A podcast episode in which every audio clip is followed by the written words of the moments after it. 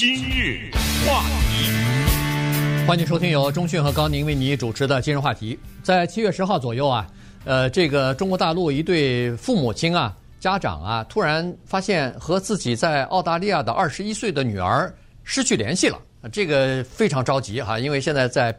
疫情期间，父母亲对呃在国外留学的孩子是异常异常的担心啊，非常担心。那有一两好好几天联系不上以后呢，正在抓耳挠腮不知道怎么办的时候呢，手机上收到视频了，发现女儿啊在这个视频当中看上去非常痛苦，好像是被歹徒绑架了。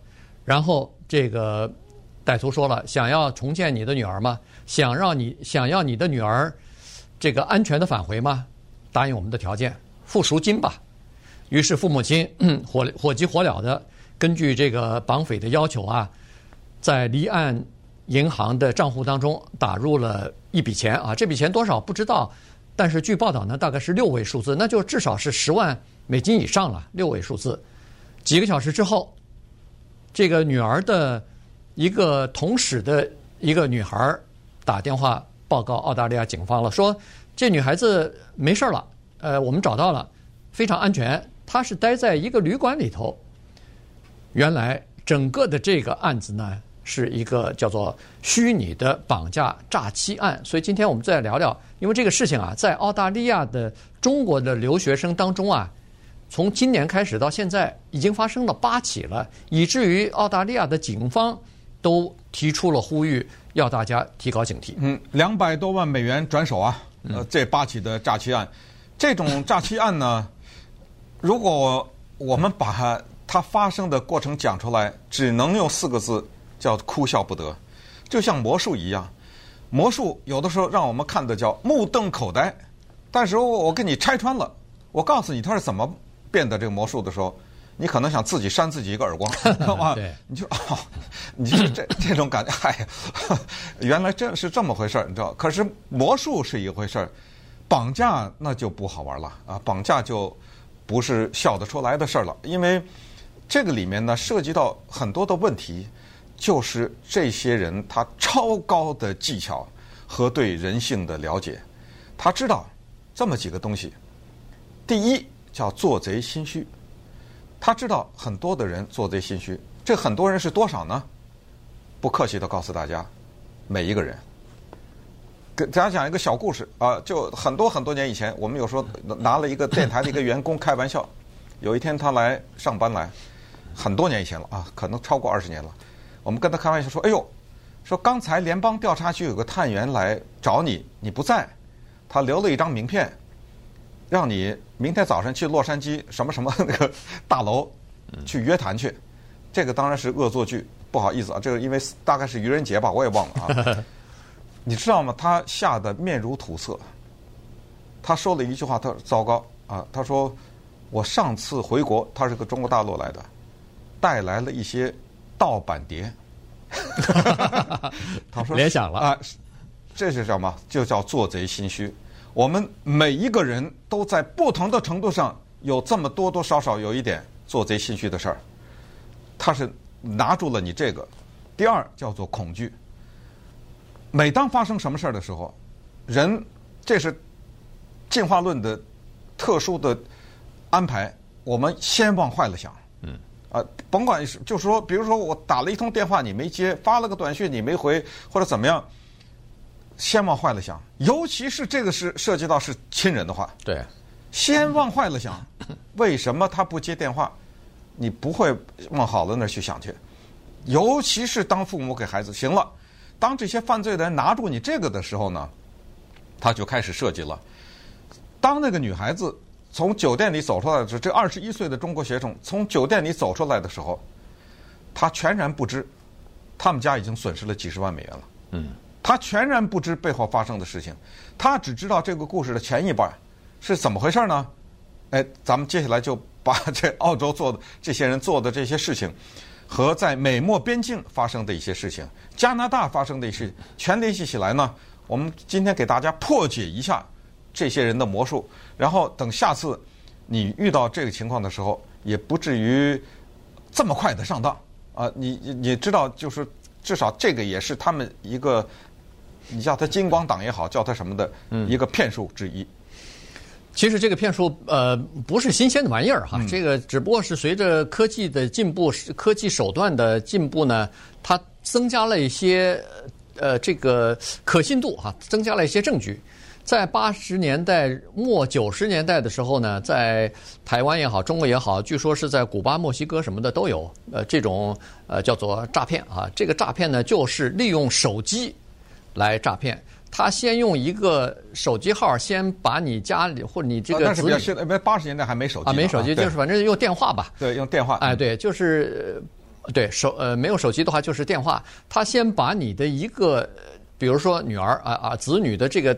呃，电话线先占到，然后呢，再打电话给父母亲，说什么这个了那个了，呃，女儿呃被反正遭遇什么不幸了，要父母亲赶快就呃这个花钱啊或者汇款啊之类的东西，因为父母亲联系不到他的女儿或者是他的子女啊，就着急了哈，这一联系不到好几个小时啊，所以在这种情况之下，慌乱之下可能就会上当。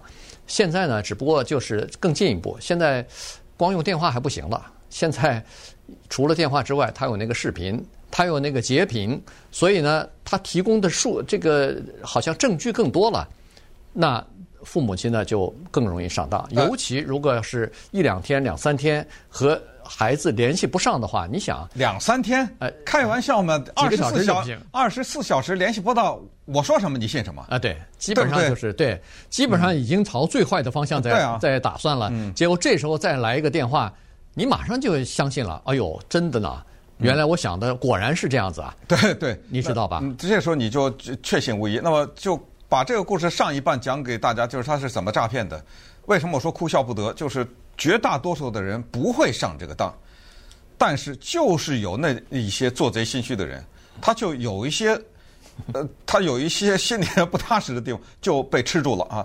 这就是我们说的那种垃圾电话或者是诈骗电话，他是用机器人打的。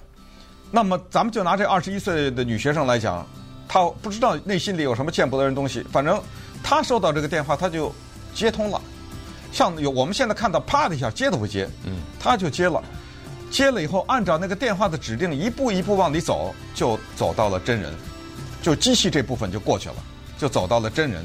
那么这个真人就告诉他，说的有个有个邮件有个包裹呢，是写给你的，是寄给你的。我们发现这个包裹里有非法的东西。不知道这个包裹是真的是你的还是假的是你的，但是反正写的你的名字是寄给你的。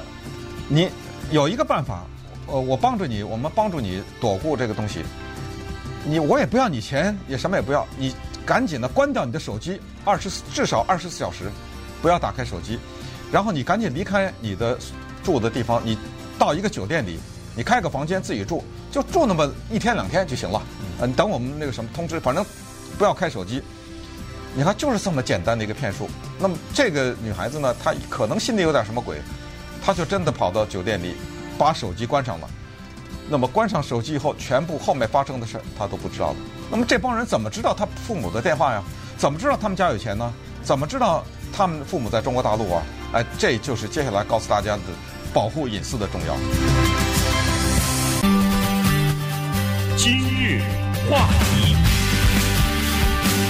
欢迎继续收听由中讯和高宁为你主持的今日话题。今天跟大家讲的呢是发生在澳大利亚的事儿，但是你不要觉得好像离我们远啊。实际上，在加拿大和美国啊，早在它这之前就已经发生过这样的事情了。所以，其实，在我们身边都有这样的情况啊。只不过，呃，经过多年的这种呃洗礼吧，很多人可能都上过当。那么逐渐的变聪明了。现在在美国、加拿大呢，这种骗术呢已经不大灵光了哈。我们一接到这种机器人电话，一听哦，我是某某某快递公司的，你有一个什么什么包裹在这儿，马上就挂掉了。但是你不知道的是，如果你要继续听下去的话，他就会问你要一些基本的个人的资料啊，电话号码、住址、什么姓名之类的。然后他说他会打电话给你，然后你再等的话。真的有一个人会打电话给你，但是他打电话给你的时候，是百分之百都是坏消息，比如说这个包裹里头就是刚才所说的违法的东西，可能是毒品啊，你自己想。那如果这样一来的话，麻烦就大了。不管是谁给你的，或者是莫须有的东西，你都怕。呃，这说不清楚啊。我我没我没要求，但是怎么会写你的包裹？包裹怎么会寄到你那儿去呢？谁给你的呀？啊，或者说是涉及到某一个更大的诈骗集团或者是犯罪团伙的这个调查之中，如果您还现在在没有绿卡或者是呃身份还没有搞定的时候，你突然害怕，哎呦，涉及到这个调查的时候，我的身份会不会出现问题啊？会不会递解出境啊？或者是这又恐吓你了，说如果你怎么怎么的话，你不仅要被罚罚款，可能还要坐牢。这时候你可能就已经慌了，六神无主了。于是他就利用你的这种心理啊，一步一步的就开始要钱了。对，你要知道他们的这一种用机器人打电话呢，它是一种简单的操作，它同时可以拨什么三万个电话什么之类的。对。但是你不要忘了，他还有一个团队，这个团队做另外一件事情。当你接了这个电话以后，或者当他能够有途径知道这个电话的是属于谁的时候，他到。社交网上，你知道，在茫茫的什么 Instagram 啊，呃，什么 Facebook 呀，什么呃微信呐、啊，在这个茫茫的海洋当中，我问你，他要拿到你的一张照片，你告诉我是多么的难吗？那不是千分之一秒吗？对不对？拿到你一张照片，拿到你一百张照片也很快能拿到啊，对不对？在这这种网上，尤其是有一些人喜欢往上放的过，过度分享嘛啊，过度分享这些人。他拿到你的照片，这就是有力的武器，就使得他的可信度大大的增加。